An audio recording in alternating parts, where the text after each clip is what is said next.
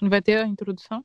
Não, a introdução. Não sei, pode ser. Já chega, tipo, pá, falando, entende? Oi, meninas. Vocês querem que eu fale? Tudo bom, meninas? Tudo bom? Então, a gente começa o nosso podcast para poder continuar falando do assunto do au pair, que rendeu ainda um pouco. Então. Não, gente, um pouco mais de animação nisso aqui. Tá começando agora o podcast mais nada a ver dessa França. Com vocês, meninas. Terapia de BD. Ah, para com isso, Bianca. Ah, eu Falsa. coloco o que eu quiser. Eu ponho, eu, tiro e ponho. Eu, eu, eu sou o deus desse podcast. Vocês não estão entendendo. Bom, então hoje a gente vai falar sobre, ah, ainda sobre o au pair. A gente prometeu uma continuação desse episódio porque ele rende muita coisa realmente para ser dita. Algumas pessoas tiveram algumas dúvidas. Para quem ainda não viu, a gente tem um Instagram. Lá fica mais fácil de, de abordar as dúvidas que, que surjam, de dar sugestões. A gente tem mais uma, uma proximidade com, com as pessoas que escutam o nosso podcast ou não. É, tem que ouvir, cara. Tem que ouvir o nosso podcast, porque aqui é onde, onde rola o lance. Ou não. O episódio de hoje a gente vai falar sobre mitos e verdades do programa de pair. O que, que a gente achava que era verdade, chegou aqui e não é nada, a gente, na verdade, estava errada. Não é nem um pouco que a gente achava. Quebrou essa cara. Meu Deus. Como foi triste. Primeira coisa foi você achar que você faz parte da família. Uhum. E, obviamente, você não faz parte. Você ali tá para ser uma subordinada. É um trabalho, porque realmente é o que a gente comentou, né, no outro episódio. A gente chega com uma ideia de intercâmbio e, na verdade, tipo, a gente é, é empregada, que é muito mal paga. Você tem que estar disponível. Então, assim, na minha primeira família foi complicadíssimo com eles me posicionar em relação a que eu tinha que estudar, porque até então meu visto era de estudante. Era muito complicado, porque eles não me davam tempo para aquilo. Então, eu tinha que trabalhar e trabalhar, sobretudo. Eram 10 horas por dia, que nem era permitido. Então, tá aí mais um mito, porque eu assumi, é, eles assumiram comigo o, o- a responsabilidade dos horários, de que na época poderiam ser, acho que era 5 horas por dia que eu ia trabalhar, mas quando eu cheguei não foi nada disso, entende? Então, assim, pode ser acordos que a gente faz na- na- antes da nossa chegada e que eles mudem completamente quando a gente chega, entende? Porque a família tem um controle absoluto, assim, sobre você e você tá com medo, literalmente, assim, é, pisando em ovos e você não acaba percebendo onde é que tá se metendo.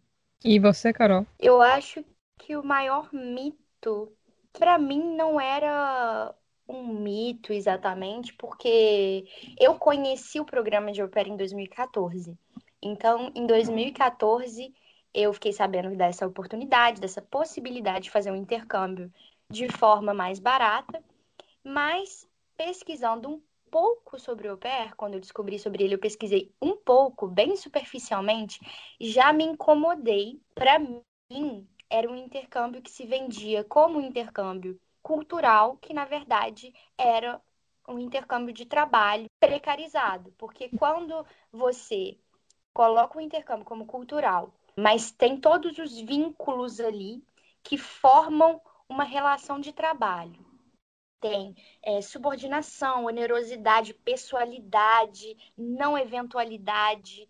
Tudo isso forma relação de trabalho.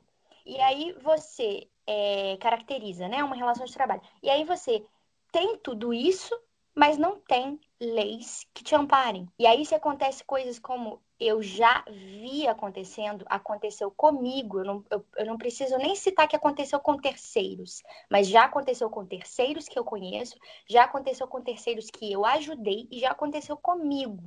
Quando a relação ficou, ultrapassou limites, ah, por exemplo, durante a pandemia, a, uma- a família com quem eu estava trabalhando parou de me pagar. Eles pararam de me pagar, porque eles foram embora e me deixaram sozinha no lugar onde eu morava lá com eles. Não queriam que eu fosse. Falaram comigo que eles iam voltar rápido, mas teve o confinamento. Foi assim, horrível. É, eu passei três meses sozinha praticamente. Foi horrível. E eles não estavam me pagando. E eu tive que insistir com eles depois de um mês que eu vi que eles não estavam fazendo nenhum tipo de esforço, obviamente, porque eles falam que você é da família, igual a Gabi falou, né? Até que aquilo, enquanto aquilo favorecê-los. Porque a partir do momento que não os favorece, por exemplo, eles estavam na casinha deles lá, tranquilos, é, não precisava de mim, não queriam me pagar, então eles nem perguntavam se eu estava comendo. E aí eu tive que ir buscar informações, que perguntá-los, que insistir, até em um tom um pouco ameaçador, falar, né? Se vocês não me pagarem, a gente vai ter que resolver isso de outra forma. E mesmo assim eles não me pagaram, mas eles pelo menos começaram a pagar é, é, comida né, me, me, me deram um dinheirinho ali que vamos colocar, assim, ficou mais ou menos uns 20 euros por semana para comida. O que quem mora aqui a gente sabe. Não. Em Paris. Isso é louco. É não é muito... nada. É dois sanduíches. Pois é. É, tipo assim, é você fazendo malabarismos. É mesmo no mercado, é, cara. Não, não tem como, não tem como.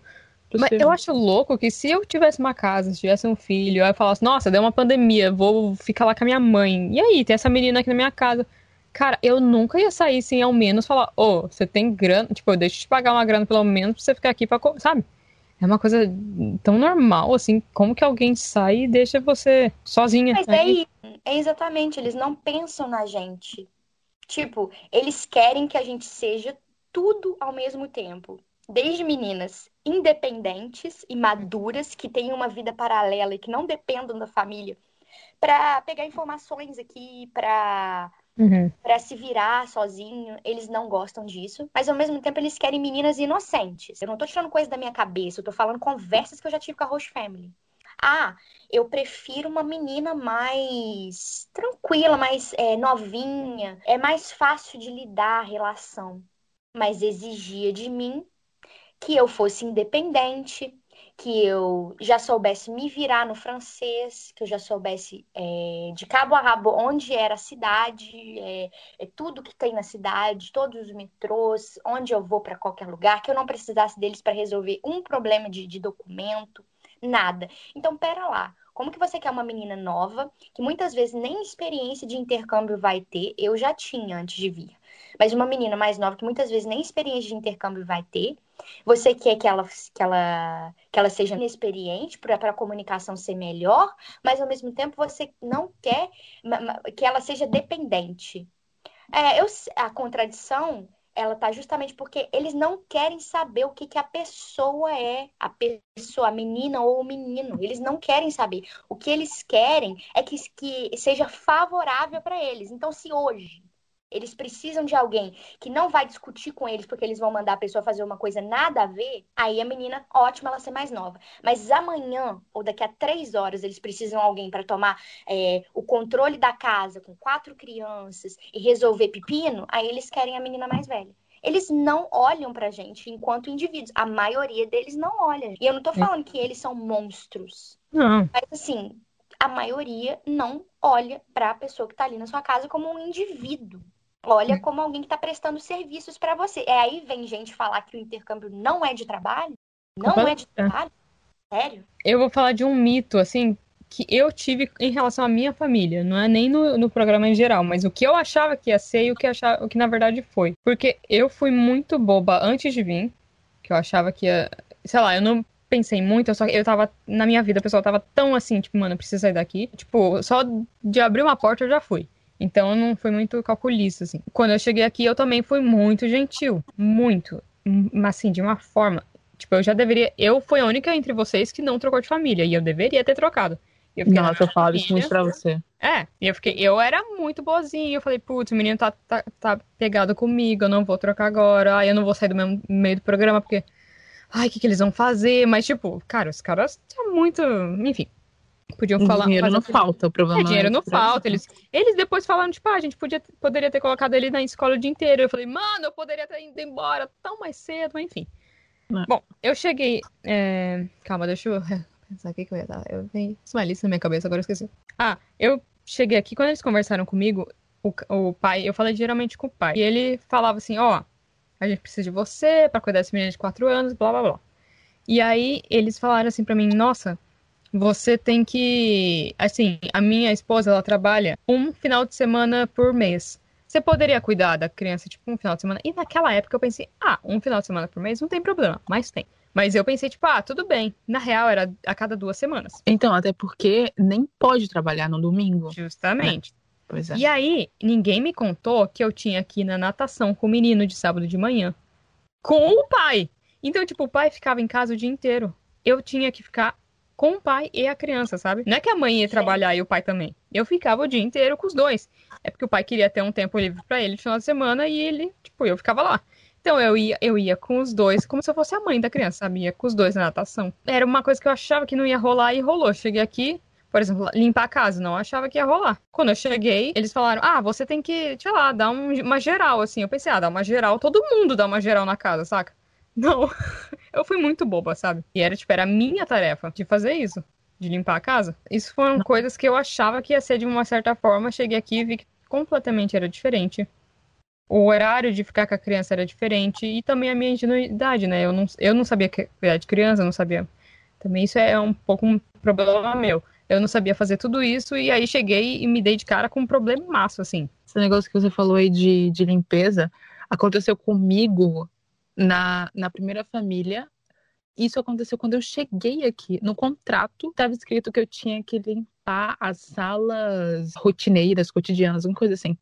O que seria que eu pesquisei que era a sala de estar, uh, o banheiro e a cozinha. E estava escrito que eu tinha que passar aspirador e limpar com pano. Só que assim, eu não li esse contrato. Tipo, eu vi ali e fiquei tão feliz. Ai, meu Deus, consegui uma família, assinei contrato.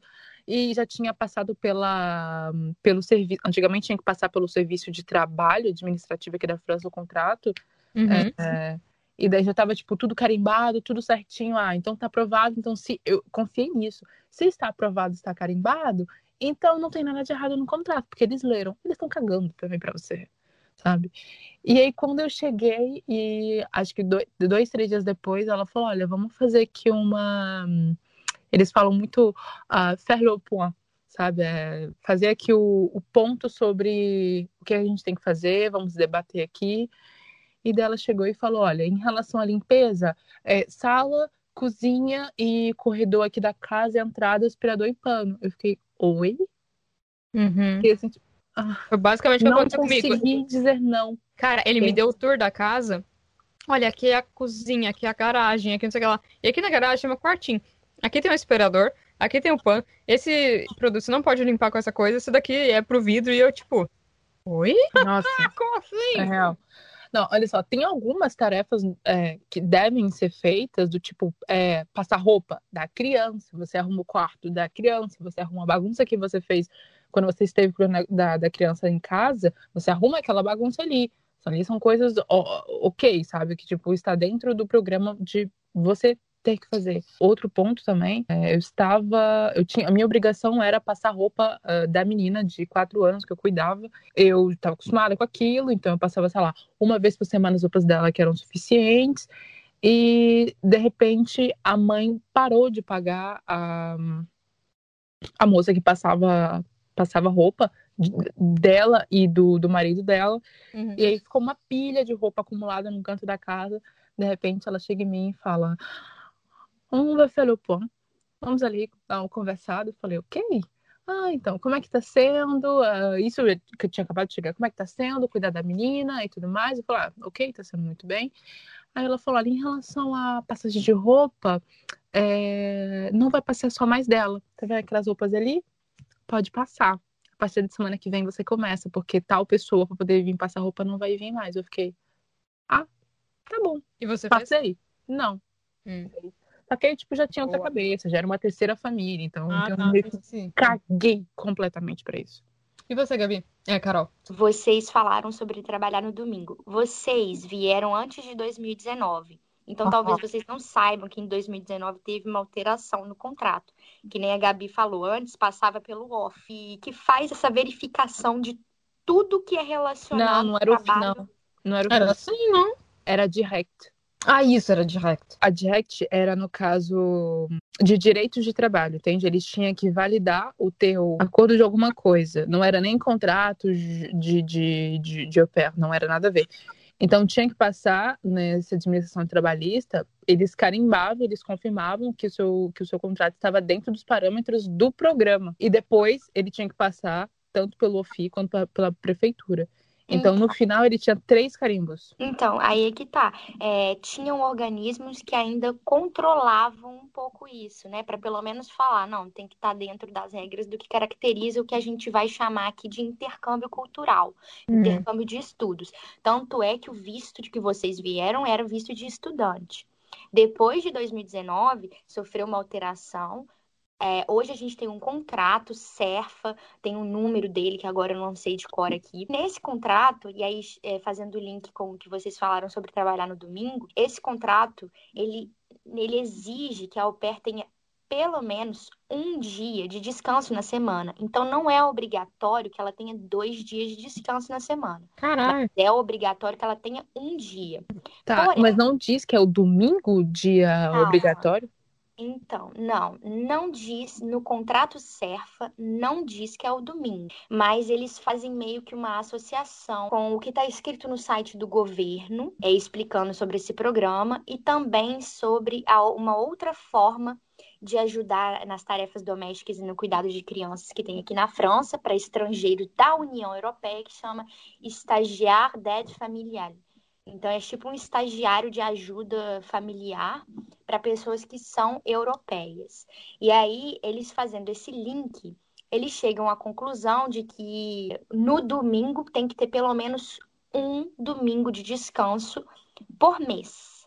Então, é 25 horas semanais no máximo, que podem estar dispostas em até seis dias da semana. Mas um, o sétimo dia, seja ele domingo, segunda, terça, quarta, quinta, sexta ou sábado, a au pair deve ter de folga, pelo menos um dia da semana.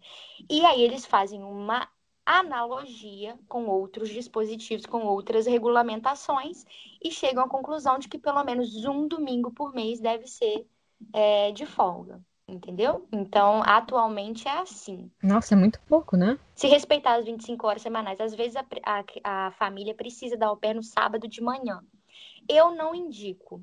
Mas, por exemplo, a minha atual família é um amor de família, me respeitam, são legais. Então, o que que custa? Porque eu sei que o pai trabalha, ele realmente trabalha sábado de manhã, às vezes sábado até à tarde. E às vezes a mãe também vai ter alguma coisa para fazer.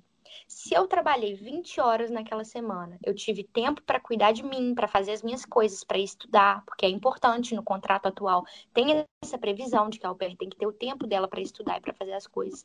Se eu tive o meu tempo e a minha, a minha família, né, a minha família de acolho, é, ela me trata bem, me respeita, é, e aí, eu, Carolina, não vejo problema em trabalhar algum uma vez ou outra no sábado de manhã. Isso não vai estar indo contra as regras desde que eu tenha trabalhado, né, as 25 horas, desde que isso inclua isso, seja uhum. incluso nas 25 horas semanais e desde que eu tenha pelo menos um dia inteiro de descanso naquela semana. O que eu ia te perguntar é, é qual era o mito, uma coisa que você achou que era uma que era que ia acontecer e na real não foi aqui. Pode ser em relação à família, pode ser em relação à cultura, pode ser em tudo.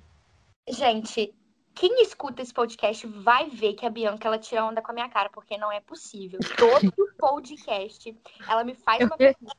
É porque eu, eu quero te. Eu dou a minha resposta. Eu dou a minha resposta.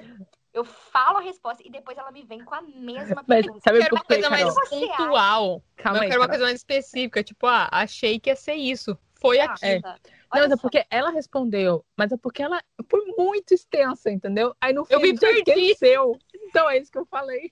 Do nada eu achei que eu tava numa palestra, eu errei. Desculpa, gente. Começa errado. Deboche da coleguinha, muito bom. Não, então tá, então tá. Você mas a sua resposta.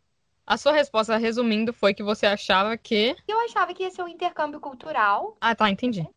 Uhum. É, que, e foi trabalho. Tem, é, que, eu, que, que me, não era nem o que eu achava, mas era um mito que eu vi que todo mundo falava que era um intercâmbio cultural. E, nós, e, e, chegando aqui, você tem certeza de que é um intercâmbio de trabalho. Você sentiu na pele que, tipo, pera, eu não sou uma estudante que está.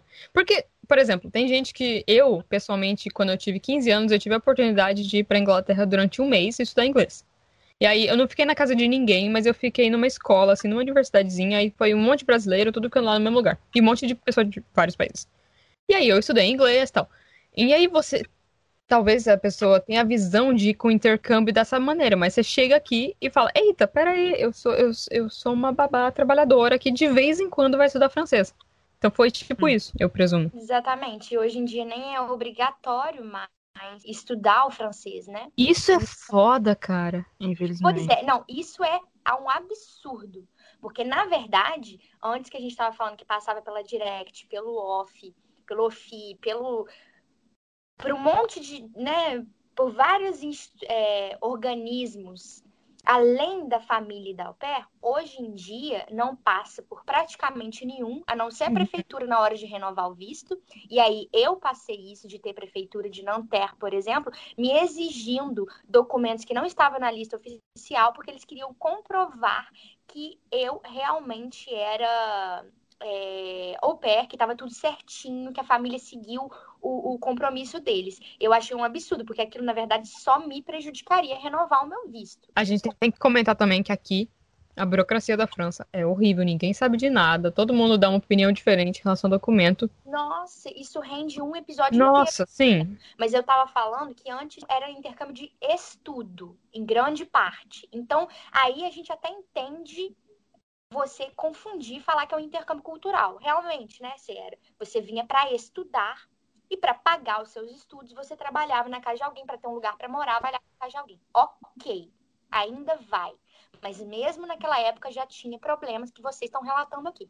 Agora, hoje, o visto é não é de trabalho, não é de estudo. É um visto que se chama Jeune Fille Au Pair. É um visto para ser au pair. E fala lá que a pessoa pode trabalhar mas é como au pair. Isso estava no meu recepção, eu estava autorizada a trabalhar. Ou seja, eles admitem que é um, é uma coisa, é, que é um trabalho. Eles retiraram qualquer responsabilidade do governo francês. Obviamente que não, né? Isso é, é relações, tudo que, que, que, que, que tem a ver com relações de trabalho é mais complexo do que simplesmente o que está na lei. Dá, tem várias alternativas para se comprovar uma, uma, uma relação de trabalho. Justamente por, pela, pela periculosidade, pela, pela problemática que está em torno disso. Mas eu achei muito interessante, para não dizer malicioso, o governo ter feito essa troca. Não ter colocado nenhum órgão específico para cuidar do, das au pairs. E, enfim, eles lavaram a mão. Eu tenho uma pergunta. Vocês acham que tem muita brasileira au pair aqui? Ou vocês acham que é apenas porque a gente conhece mais brasileiro? Não, eu acho que tem muito. Já viu o, os grupos de au pair? Quanto, é um negócio gigantesco, é tem? muito interessante de ver. É... O quanto, sei lá. Mas também tem muito europeia e. Eu não sei o tamanho dos grupos da europeia, tipo, Facebook. Cara, quando eu saí da minha família, veio uma outra menina espanhola ficar na família. Ela ficou uma, ela ficou um mês, né, coitada. Ela não conseguiu. De fato, ainda bem que ela foi embora. Mas, tipo, ela chegou no primeiro dia, no segundo dia eu falei com ela, ela chorou, eu desabafei e tal. Ela, tipo, ela viu o quanto tenso que era o ambiente. E aí eu ficava olhando pra cara dela falava, meu, você é espanhola, minha filha, você quer aprender francês, você faz qualquer bosta aqui, sabe? Você não precisa ficar na casa de alguém e ficar trabalhando aqui, mas enfim. É, achei interessante. Ah, sabe outro ponto também? É, bem mito, liberdade. A gente acha que a gente vai estar, tá, principalmente para as meninas que vêm para a região de Paris, a gente acha que a gente vai estar tá tudo de olho no Prato Eiffel e, uhum. e, e comendo um, um crepe de Nutella lá lindamente, quando na verdade não. Você vai ser bem limitado a fazer o que você quer. E eu lembro que na minha primeira família, é, eu não podia chegar depois das 10 horas da noite. Então, eu sei que existe um, a questão do respeito de você na casa da pessoa e você não chegar tão tarde. Mas é, eles, desde o início, falaram para mim que eu, olha, você é livre, você faz o que você quiser. Eu não morava tão perto de Paris e, e logo eu não tinha a possibilidade de ficar toda hora indo para Paris e tudo mais. Mas eu aproveitava, tentava aproveitar da forma que eu tinha na cidade que eu morava. É, mas, mas era terrível, sabe? Tipo, porque eu terminava de trabalhar às oito da noite, eles queriam que eu continuasse em casa jantando com eles até o fim, passava, passasse segunda a sexta, sendo até de domingo a domingo com, com eles, olhando para a cara deles, e, e, e, é isso, e fazendo comida para eles, entende? Porque chegou um momento também que eu comecei a fazer alguns pratos brasileiros e, e eles pediam a todo momento, até o ponto de que, tipo, eu só servia para poder fazer comida para eles no fim de semana. Hum. Então, eu não conseguia dizer não, porque Eu tinha acabado de chegar, eu tinha 20 anos de idade, tinha acabado de chegar, foi meu primeiro Sim, você não sabe quais são os seus. É, você não sabe quais são o que, o que você pode ou não fazer, a forma Uhum. como você pode ou não lidar, falar. É muito complicado. E, enfim, liberdade é uma coisa que, inclusive, até a Bianca também já foi bastante limitada em relação a isso. Sim. E outra, um lance da, li- da liberdade não é nem em relação ao horário, que também no meu caso era bastante sobre isso, mas e acho que em geral, em qualquer, não qualquer, porque às vezes a pessoa que tem um próprio apartamentozinho, uma própria kitnet, não tem tanto isso, mas uma pessoa que mora na casa junto com as pessoas, essa falta de liberdade é horrível, porque assim, até o horário de cagar, cara. Eu, você tem um horário de cagar todo Nossa, dia. sim. E você tá Claro. na casa da pessoa, você não vai ter o horário de cagar, porque às vezes tá- você tá levando a criança pro negócio, ou tem gente usando o banheiro. Você não vai andar pelada na casa, você não vai tocar música alta. Você não toca música alta durante todo o seu momento aqui na França. Você não faz tal coisa, você não, você não come uma fruta. Tipo, eu lembro que a, a mulher chegava assim, na minha família, tipo, eles eram assim, eles falavam, ó, me fala o que você quer comprar que eu compro. Só que aí eles iam lá comprar fruta e comp trazia as frutas, colocava lá na- no negocinho e falava, ó, esse daqui é as frutas pro Júlio, pra ele comer. E eu, no Brasil, eu comia três, quatro frutas por dia. Eu olhava as frutas e falava, porra, é pro menino, saca? Não vou ficar comendo as frutas do menino. E eles não comiam frutas, os adultos lá, os pais deles. Uhum. E eu ficava lá, tipo, meu, eu não tenho nem possibilidade de comer uma manga. Eu ficava olhando assim, tipo, mano, eu não vou pegar a manga do menino. Eu tinha uma vontade, um tesão de ir no mercado e fazer a compra da semana, a minha compra, sabe? E essa falta de liberdade de ir, vir, e faz, cagar quando você quer cagar, fazer o que você quer fazer, dormir a hora que você quer dormir, comer a hora que você quer comer. Você comia escondido no quarto também? Vocês comem? Mano, eu Escondido no engordei. Vocês sabem que eu tenho 1,50m de altura, engordei quase 8 quilos, então pra mim é muita coisa, porque eu, eu- o meu melhor momento da semana era comer uma barra de Oreos. sabe? Eu- Nossa, e eu pegava e comia. Tipo, teve uma. Mano, teve uma vez que eu tava. Assim, eu tava numa depressão, assim, por dentro. Eu precisava de um açúcar, porque era a minha única, assim, saída pra aquele negócio. Que eu comprei um. Como aquele negócio que tu coloca na panqueca, que é maple syrup? Comprei aquele Hum, troço, nossa. porque no Brasil eu nunca tinha comido aquele negócio. E aí eu comprei e eu não queria ficar fazendo panqueca pra família, cara. E eu não, ia, eu não tinha fogão no meu quarto pra fazer panqueca. Eu não tomava aquele negócio como se fosse água no meu quarto, cara. Tinha uma Que horror. Na real. Nossa, É sério. esse- Não, é. Eu acho que o álcool também foi uma coisa que eu me, me afundei bastante quando eu cheguei também. Sabe? Não afundar, assim, não, muito forte essa palavra. Mas eu bebi bastante no quarto. Porque, cara, eu tinha duas horas livres durante o dia e eu tava irritada, sabe? Eu tava muito puta com toda aquela situação. Acho que é, foi isso. Eu comprava, mas é também eu, eu, eu fui uma conhecedora, assim, nata de vinhos franceses. Uau, adorava. Incrível. Duas É. horas bebendo, adorei demais. Eu tinha o lance da liberdade. O menino, assim, tipo, a casa tinha dois andares, mas na, no andar de cima era só o quarto dos pais e um banheiro, e no andar de baixo era meu quartinho, e do lado tinha o quarto do, da- do bebê, do bre- bebê, meu Deus, da criança.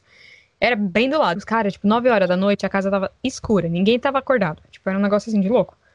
E aí eu ficava acordada, né? Tipo, o que, que eu vou fazer? E no primeiro dia que eu fiquei, eu liguei pra minha família, eles falaram, tipo, ai, olha, não, não fala muito alto porque você vai acordar ele. Então, Nossa, tipo, a partir desse momento eu tinha ir na garagem, que era subterrâneo, e eu ia lá e falar, toda vez que eu falava com a minha família era na lavanderia, na garagem, sabe? Comprei uma gaita, eu ia dentro do, do da, da garagem, entrava no, no carro que eu usava, fechava e eu toquei por um mês gaita lá dentro do, do carro. Porque eu não, não tinha liberdade de, sabe, de fazer nada. Deu o horário dele dormir, acabou. A casa morreu. Aí no banheiro eu andava de pé, sabe, na ponta do pé. Cadê a Carol? Tô aqui, tô ouvindo. A Carol tá com medo de falar muito, eu acho. Carol, fala, cara. É, a gente. Mas eu É, falo- 880 agora. Não, a Carol não, a Carol não sabe é, é, balancear as coisas. Fala, mulher. Não, gente, não é. É porque eu me conheço muito bem, graças a Deus. É o que me salva, inclusive. É o me- o meu autoconhecimento. E eu sei que hoje eu tô num dia mais sério. Não sei por quê, mas eu tô num dia mais sério. Então eu tendo a ficar ainda mais séria na hora que eu vou falar sobre o assunto. E calhou que a gente está falando sobre assunto que não só é do meu assunto de formação também, né? Tem a ver com direito, que é a minha área de formação. Calhou de ser um assunto que eu amo de paixão, que é direito do trabalho. É, e assim, e, e eu fico nervosa. Não, pois então fale. Se é o seu lance, cara, fale. Em relação ao lance da liberdade, você sentiu falta de liberdade aqui? Você comentou um pouquinho no, no outro podcast da falta do. Vocês, de as pessoas verem quem você é, de se importarem com você, de falarem com você e tal. Tipo, você sentia essa vontade, tipo, mano, eu cago todo dia 9 horas da manhã. Não posso? Já teve alguma coisa dessa? Ah, o, sim, várias. Até hoje, na família que eu tô, que sempre falo que é uma família legal, porque, gente, eu tive tantas experiências horríveis aqui, tanta coisa, assim, que hoje eu me considero um paraíso. E quando eu sei que, na verdade, é o mínimo do mínimo, né? A pessoa me tratar com dignidade como humano, com nome, é o mínimo do mínimo. Mas mesmo aqui já senti, por exemplo, aqui, é... não sei, é tanta história para contar que a gente tinha que fazer um podcast só de podre de família. Essa ideia até surgiu lá no. Uma pessoa deu essa ideia lá no Instagram. Mas enfim, é, fica aí para pensar para fazer um podcast só sobre isso. Mas eu senti muita falta de liberdade quando eu tinha até o meu estúdio.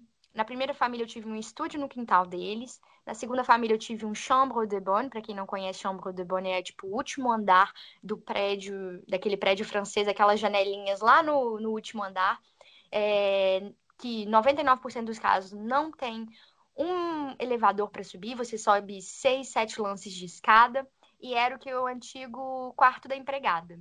Aqui tem isso, na França, quase todos os prédios bonitos que a gente vê em Paris, eles têm esse chambre de bonne, que é geralmente um quarto minúsculo de nove metros quadrados e que algumas vezes calha de ter uma cozinha ali assim e algumas vezes calha de ter um banheiro ali dentro, mas a maioria das vezes o que acontece é de ter uma ducha que nem era o meu e o banheiro ser no corredor. Isso é muito comum. Então, eu mesmo tendo um estúdio, um chambre de bonne nas duas primeiras ocasiões, hoje eu moro numa suíte aqui que tem uma entrada independente, mas que eu não uso mas que é dentro da casa. Eu uso a cozinha da casa e tudo, é, da, da família para quem eu trabalho. É, eu sentia falta de liberdade. Em todas essas três situações, eu senti falta de liberdade. Mesmo que a gente olhe e pense, ah, a mais óbvia delas é estar morando dentro da casa da família. Mas não, eu senti falta de liberdade com tudo. Eu não podia. Na primeira família, ela falou que eu podia levar amigos. Eu levei uma amiga. Depois, eles me proibiram de levar outras pessoas lá. Eu não podia chegar a hora que eu queria, tinha curfew. Na segunda família, eu não podia comer o que eu queria. Eu tinha que ficar dependente deles comprarem as coisas para mim, porque se eu comprasse, eles não me reembolsavam. E aí eu fazia uma listinha e eu gosto de comer coisa saudável, vocês me conhecem, eu gosto de comer bastante legume, bastante fruta. A grande parte da minha alimentação é vegetariana. E aí eles não eles compravam coisas enlatadas horríveis para mim. Não, é, não compravam toda a minha lista de compras. E eu tinha que ficar. E tinha uma parte na geladeira que eu não podia comer as coisas que estavam lá. Isso que eu tô falando que eu tô lembrando, gente. O que eu tô lembrando. E aqui uhum. hoje, obviamente, eu não posso ir na sala fazer uma yoga porque as crianças estão brincando, que a família tá lá. Tem hora que a, a família me viu a semana inteira, não tô afim de olhar pra cara deles. Eu imagino que eles também não estejam afim de olhar pra minha cara. Então, às vezes, eles estão vendo é, filme lá na sala, eu nem passo. Às vezes, eles estão na cozinha, é pior ainda. Se eles estão na cozinha comendo e não me chamaram para comer, aí eu fico muito sem graça de ir na cozinha e fazer alguma coisa para eu comer. Aí eu tenho que esperar eles fazerem a comida, comerem, limparem e saírem. Muitas vezes eu já deixei de comer à noite. Ou eu fui comer uma porcaria que era fácil de desembalar, né? É chato. Totalmente. Cara, quando eu vim pra cá, assim, primeiro que. Eu, vim, eu digo vim pra cá na casa que eu, que eu moro agora e tal. Foi a maior liberdade. Quando eu entrei naquele trem pra vir pra cá, meu corpo nunca tive uma experiência tão incrível na minha vida. Eu lembro que eu fui andar até, tipo, é, uns 10 minutos até o mercado. Eu fui a pé. Voltei, eu nem tinha sacola direito, mas eu vim carregando os meus shampoos, assim, tipo, com a maior felicidade do mundo. Cara, você me fez lembrar de uma coisa. Eu tenho uma amiga que recentemente saiu da casa da Roche Family e ela tava falando, ela passou os dois anos dela de au pair lá, era uma família que fazia o mínimo para ela. E aí ela saiu e, e eu lembro dela ter falado para mim, cara, a gente começa a dar valor às coisas mínimas, sabe? Pequenininhas, uhum. tipo, de colocar uma música alta, de você é, comer a hora que você quer, que nem vocês falaram, de, de fazer tudo o que você quer. Você começa a dar muito valor, você sente falta disso, sabe? De você ter uma liberdade dentro do lugar onde você mora. E por dois anos, a pessoa não fazer aquilo, sabe? É, é se limitar e não viver da maneira como deve se viver, sabe? Tipo, tranquila, vive sua vida na sua paz, tranquilamente, sabe? Mas não rola, não dá simplesmente não dá.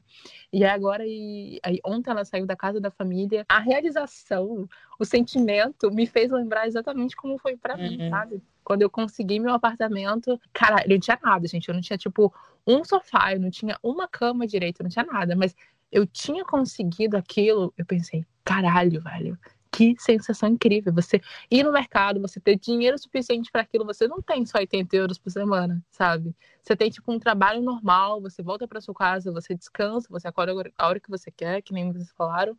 E, nossa, incrível. Então, não, mas é... né? Totalmente, cara eu, eu saí lá da família, vim pra cá, comecei a fazer meu curso de culinária. E eu tava trabalhando no restaurante. Mano, trabalhando no restaurante é foda. Eu tinha três horas livres durante a tarde e chegava, dormia, voltava e voltava às 11 horas da noite. Mas mesmo assim, eu olhava para mim, tipo, no momento foda, sabe, lavando louça no restaurante, falando, meu Deus. Eu pensava, você queria estar tá lá naquele lugar falando, nem fudendo, eu tô amando lavar esses pratos. Assim, tipo, é, é muito estranho. Eu não consigo explicar, porque dá a impressão de que as pessoas são, são monstros horríveis, mas, mas não é, é a, é a forma como esse intercâmbio, né, se dá. Acho muito problemática mesmo, gente. Assim, eu não incentivo. Existe um lado positivo em ser au pair? Uma pergunta que veio de um dos meus ouvintes preferidos. Eu não posso falar que não, porque minha vida hoje, eu amo minha vida aqui. O primeiro ano que eu tava aqui, eu foi horrível. Foi o ano mais difícil que eu já tive. O segundo não foi tenso, mas assim, foi maravilhoso em comparação com o outro, porque eu já tava trabalhando no restaurante, tava minha vida aqui. Então eu não posso falar, tipo, não, foi uma merda, porque, cara, sem isso eu não estaria onde eu tô agora. E não. Sabe? Mas, de não novo, posso... tem a ver com o que a gente tá falando. Não foi o au pair, foi ter vindo para cá. A oportunidade do au pair, você fez Sim. uma limonada com os limões que Sim, você é, tinha. Não, justamente, não foi Uau, o au pair, foi o fato de eu ter vindo para cá. De tudo se, a, se alguém conseguir vir para cá sem o au pair, é melhor ainda. Porque não foi o au pair que me trouxe isso que eu tenho, é, é o fato de eu ter vindo, realmente. Com certeza. E para você, Carol, existe um lado positivo? Existe um lado positivo que eu fiz ficar positivo.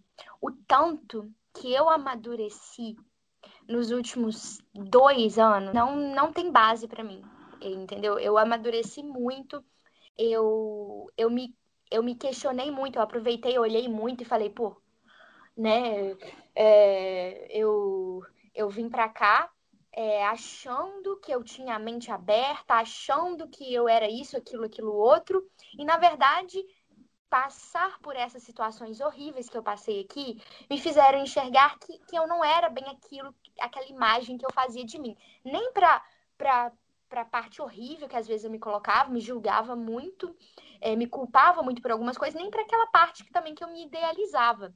Eu aprendi a olhar a realidade de quem eu sou. E aí eu aprendi muito. Então, assim, a minha comunicação, que já sempre foi elogiada, ainda melhorou. Hoje eu consigo me comunicar de forma assertiva com a família. E aí, por isso também que a minha família, eu considero ela boa, porque ela me escuta, mas não é porque elas não erram, não, tá, gente? Porque aqui eu já tive até que escutar que eu tava comendo um negócio que não era para eu comer, que era simplesmente um feijão enlatado. E ela falou de um jeito como se aquilo fosse muito caro. Olha só a situação. A gente na mesa, comendo no jantar, as crianças, eu e a mãe. Aí a mãe me vê pegando um feijão enlatado, porque muitas vezes no Brasil a gente sabe que comida enlatada, tipo, é de qualidade inferior a uma comida fresca. Então a gente uhum. sempre associa comida enlatada a comida barata. E eu não tava com humor naquele dia para fazer uma, uma comida vegetariana para mim, não tava com tempo, né? Porque a gente tem que fazer a comida para a família, e aí eu não, no, meu caso, eu tinha que fazer a comida para as crianças, para a família, de, o jantar. Eu não tava com tempo nem com saco para fazer uma coisa vegetariana para mim acontecer. Eu fui no armário, peguei esse feijão lá, enlatado, que era a única coisa assim mais fácil que tinha, não tinha uma ervilha enlatada, não tinha mais nada. Era o feijão. Eu peguei o feijão, dei uma lavadinha um pouco nele, porque ele tem um, um molho muito doce de tomate. E isso eu tô falando da minha família que conversa comigo, que me respeita enquanto ser humano, que é legal, tá? Eles são os amores. Isso não me fez odiar ela, não. Mas olha a situação. E aí eu peguei, fui, sentei na mesa com aquilo dali.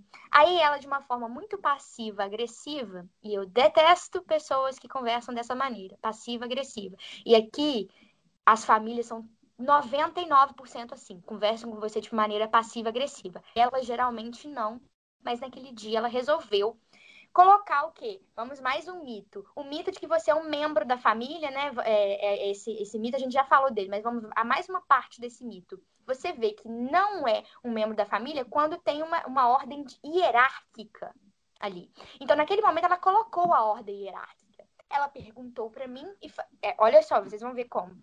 Ela olhou para mim e falou assim: "Você tá comendo? É, é, você gosta desse feijão?" Aí eu peguei, eu sou sincera, eu falei assim: ah, eu gosto, mas na verdade é o que tem para eu comer, né? É, ela, eu acho. É, não, ela falou assim: eu acho ele muito doce. Eu não gosto, ou seja, ela fez tudo ali para ela tirar a informação que ela queria de mim. Eu não gosto, eu acho ele muito doce. Aí eu peguei e falei: é, eu também acho. Aí eu dou um pouco uma lavada nele e como ele mesmo assim. Aí ela já mudou o tom de voz. Aí ela falou assim: mas por que, que você está comendo ele então? Eu não gostaria que você comesse ele, porque ele é caro, difícil de achar, e eu compro para que, é, que o meu filho, ela falou o nome do filho dela, possa comer de, de brunch, tipo um, um café da manhã, almoço que tem aqui muito comum na Europa, possa comer de brunch é, nos domingos.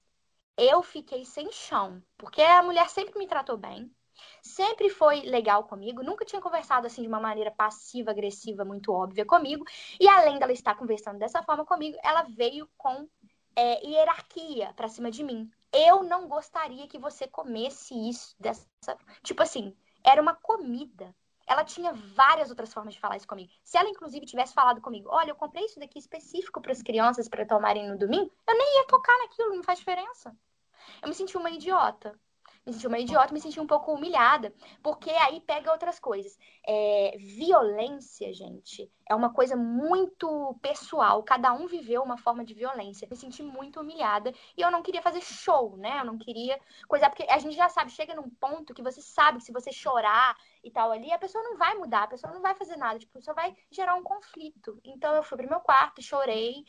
Uhum. Respirei fundo, voltei pra cozinha para nem quis terminar de comer. Cara, é uma sessão tão simples, né? Poderia ser resolvida de uma maneira tão diferente e causa todo um transtorno. E, e eu, sabe o que, que aconteceu? Eu fui essa semana no mercado, vi esse feijão lá. Menos de 2 euros. Então, gente, violência simbólica, violência que você vai sofrendo ao longo da sua vida tantas vezes, violências que já são é, naturalizadas pela sociedade, como Pierre Bourdieu falava, é, que a gente não vê, que a gente não enxerga. E eu tô falando de áudio que eu tenho, ajudei recentemente uma menina, ela me mandou um áudio da família falando com ela e tem um trecho expulsando ela de casa e falando. Você sabe com quem que você tá falando? Você sabe o que, que você tá falando? Que 100 euros não significa nada para mim, mas você sabe que, com quem que você tá falando? Cara, nunca vou esquecer. No final desse ano, é, de 2018, um menino que era o pé foi expulso da família porque ele tinha sumido a cópia da chave da casa da família. E ele tinha sido expulso no inverno. Cara, eu, eu fiquei chocada com isso, sabe? E eu falei, cara, como é que pode, sabe? Como é que eles podem ser assim? Mas simplesmente, sabe? Porque a, a cópia era cara demais para que ele conseguisse pagar e uhum. reembolsar a família. E também a família tinha medo de que se alguém, olha só, de que se alguém encontrasse a chave, poderia é, roubar a casa deles. Sim, mas eles iam testar chaves em. Até porque ele nunca encontra a chave. Então, imagina quem tivesse encontrado essa chave, que fosse, tipo, na puta que pariu, como é que a pessoa ia sair testando todas as casas da França que, ela, que aquela chave ali funciona? Sabe? Tipo, era sem uhum. sentido. Eu te digo por que eles expulsam no inverno. Eles se aproveitam da, do desconhecimento do imigrante sobre as leis francesas. Porque essa lei do inverno é uma lei francesa. É, durante o inverno, ninguém pode ser expulso, nem pelo locatário. A pessoa que te, que te eberge, que te acolhe dentro da casa dela, não pode te expulsar. Não pode durante o inverno. E aí ele se aproveita do nosso desconhecimento. Essa menina que eu tô falando, ela foi expulsa tem umas duas, três semanas, a gente já não estava mais no inverno. Foi uma semana depois que a primavera começou. Mas a treva invernal esse ano, por causa do Covid, foi estendida. Como é que ela ia saber? Ela, uma pessoa que não sabia nem das leis francesas, nem, nem conhecia essa treva invernal, vai saber ainda que foi estendida. E pessoas que, que nem francês falam. Ela falava, hum, mas e pessoas que nem francês falam? É, é, são, são muitas situações muito bizarras, muito bizarras mesmo. Então, a gente tem que tomar muito cuidado com essas mentiras travestidas de verdade. E aí, é, eu vou pegar até o gancho e falar aqui uma parábola que tem que eu gosto muito. Não sei da onde surgiu essa parábola, ela é muito fácil de encontrar na internet, mas eu, eu, eu independente de quem tenha feito, eu acho sensacional. A parábola é mais ou menos assim, ela é curtinha é, sobre a mentira e a verdade. As duas se cruzam um dia. A, a mentira fala bom dia, a verdade bom dia, e a mentira fala que dia lindo. A verdade olha para o lado, olha, o dia estava bonito mesmo. Ela fala, sim, que dia lindo. E aí a mentira fala, nossa, sabe o que está mais lindo ainda? Ali no lago. Aí a, a verdade olha, assim, tinha um lago perto, olha, fala, é verdade. tá bonito ali com o lago, a paisagem tá bonito. É... E aí a mentira vai em direção ao lago, entra na água um pouco e fala: Nossa, a água tá ótima, tá gelada, tá refrescante. E aí a verdade olha assim, pensa, coloca uma mão na água, vê que realmente a água estava numa temperatura muito boa, refrescante, e fala é verdade. E a mentira sugere que elas deem, que elas nadem um pouco. Como a mentira tinha falado verdades até aquele momento, né? Ela falou algumas verdades. A verdade falou, achou por bem, ok, confiar nela. Entrou na água junto com a mentira, se despiu, né? Tirou as roupas, entrou na água junto com a mentira. A mentira, depois de um tempo, sai, veste as roupas da verdade e, e, e vai embora. Como se ela fosse a verdade. Ela vestiu as roupas da verdade e ela se diz, ela, ela se mostra agora como se ela fosse a verdade. E a verdade, porque ela não queria vestir as roupas da mentira de maneira alguma, que estavam ali, ela prefere andar nua e falando que a mentira né, é, é, falando, é, o, a grande final dessa história é que as pessoas se chocam muito mais com, com a verdade nua e crua Sim. do que com a mentira fantasiada de verdade, né? Porque é mais fácil olhar, ela cai, e vamos dizer, no mundo de internet hoje em dia, dessas coisas, blogueiragem, não sei o quê, a, a mentira ela fica ela fica bonita aos olhos, ela fica bonita aos ouvidos, né? E a verdade, quando ela é por ela ser muito nua e crua, muito dura, ah, as pessoas preferem ignorar. Enfim. Bem, é isso aí. Falei muito hoje. Hoje a gente tá mais séria, né? Sabe, é um assunto que se torna um pouco sei lá, meio monótono e chato de ficar falando, até triste, sabe? De você ficar lembrando da porra, eu acho, essa merda. Eu acho muito bizarro, porque assim, o que a gente pode falar de bom aqui são coisas mais relacionadas a gente pessoalmente, né? De forma individual, pessoal, do que falar assim, nossa, a minha vida melhorou depois do au pair, ou... Porque você vai estar tá mentindo, assim. Você tem uma vida ok hoje, melhor do que quando você tinha o au pair, a Gabi também. Mas a gente não tá trabalhando na área que a gente queria ainda. A gente não tá com a vida feita aqui, então é, não tem muita coisa para falar. Assim, eu não tipo... posso reclamar do que, tipo, da minha vida, na real. Agora, eu trabalho com o que eu quero agora. Tudo bem que eu tô na padaria meio tempo, mas de resto eu tô fazendo, começando a fazer o que eu quero. Moro num lugar da hora, com pessoas incríveis, sei lá, não posso reclamar. O que eu quis dizer com o que eu falei que ficou meio sem noção é que a vida ela não é tão fácil, tão simples, tão legal assim. E esses assuntos, eles são a vida, a realidade. Um outro ponto sobre mito, pra não. gente finalizar. Esses presentes que a gente acha que são ah, incrível. Vou mandar, vou, vou levar e vou dar para a família. Gente, foda-se hum. essa merda. É, não, é. não traga eu vou, eu presente. logo no começo. Você quer vir pra França com uma pé, tá pensando, ah, eu vou levar umas havaianas pra família? Não. Eu não faço. Não faço. É, você quer fazer alguma coisa? Seja uma uma pessoa gentil, trate as crianças bem e pronto. Você já vai estar tá fazendo presente aos outros. Se ofereça um presente. Mantenha sua dignidade. Exatamente. Não é vem esperar o pé. Não, não. Brincadeira, brincadeira. Cara, eu desperdicei energia. Eu lembro que eu falei contigo na época, Bianca. Uhum. Eu desperdicei energia pensando praticamente uma semana do que, que a família iria gostar de ter aqui do Brasil, uma lembrança do Brasil, entendeu? Cara, para quê? Eu lembro que eu levei, é, que eu trouxe um Havaianas para os pais, aquelas mais baratinhas. Pra menina, eu não faço ideia do que eu trouxe. Eu realmente não sei o que eu trouxe pra menina. Eu não sei se eu trouxe alguma coisa. E depois acho que eu trouxe umas latas de leite condensado. Tipo, fiquei me perguntando depois, sabe? Que merda que eu tô fazendo? Eu queria ter feito brigadeiro pra mim, tipo. Olha, eu sou de Minas, né, gente? E eu trouxe cachaça, trouxe pinga de gosto, de café, delícia. Hum, nossa, é, artesanal, lá da minha região, minha mãe comprou. E aí não precisava, eles não precisavam disso, eles nem tinham interesse, mas eles eles vão fingir que sim, né? Aí o pai colocou lá no negócio dele quando eu dei, fez uma carinha assim, tipo, deu um sorriso e colocou no no negócio de bebidas dele, que nem era o negócio de bebida dele oficial. Ele, ele guardou ah. no armário da cozinha. Depois que eu percebi. Ele guardou no armário da cozinha. Aí essa família foi tão escrota comigo. A mãe, um dia, ela chegou a gritar comigo, mas aí também tem dos limites, né? E aí ela gritou comigo, ela foi muito escrota, ela fez várias outras coisas. Ela me tratava como se eu realmente fosse empregada doméstica. Eu cuidava de quatro crianças, inclusive um bebê que é ilegal cuidar de bebês. No, no, contrato fala que você não pode cuidar, tá lá. No contrato de Alper no CERF falando que não pode cuidar de crianças menores de 3 anos, de pessoas com deficiência, nem de pessoas com idade. E não importa se a pessoa é, faz é, daycare, vai para creche meio período, período integral. Se vai para período integral, ok. Se tiver outras crianças maiores de 3 anos para você cuidar. Agora, se for só uma criança, menor de 3 anos, uma pessoa com problema, eh, né, é, com problemas, é, ou uma pessoa de idade, uma pessoa com necessidades especiais, não pode estar tá lá no contrato. Não tem nenhuma ressalva. Tá escrito que não pode, pronto. E aí eu cuidava de um bebê, mas de outras crianças mais velhas também quatro crianças, uma família assim. Me, aproveitava demais de mim. A mãe me fazia até de terapeuta. No dia que eu fui embora, eu aproveitei um dia antes e peguei bem a bebida lá e enfiei na minha bolsa. Falei, ah, vou deixar presente aqui pra Boa. você. Trato igual o cocô. Do, do Maravilhoso. Ah, tá, tá. Eu não dei nada. Eu não me. Enfim. Fez muito bem.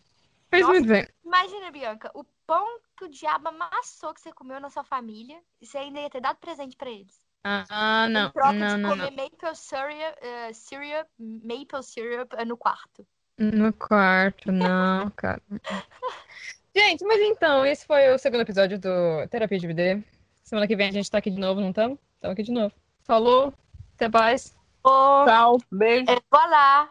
Vou lá e tchau em francês, né? Para de imitar, cara. tchau. Tchau. Tchau.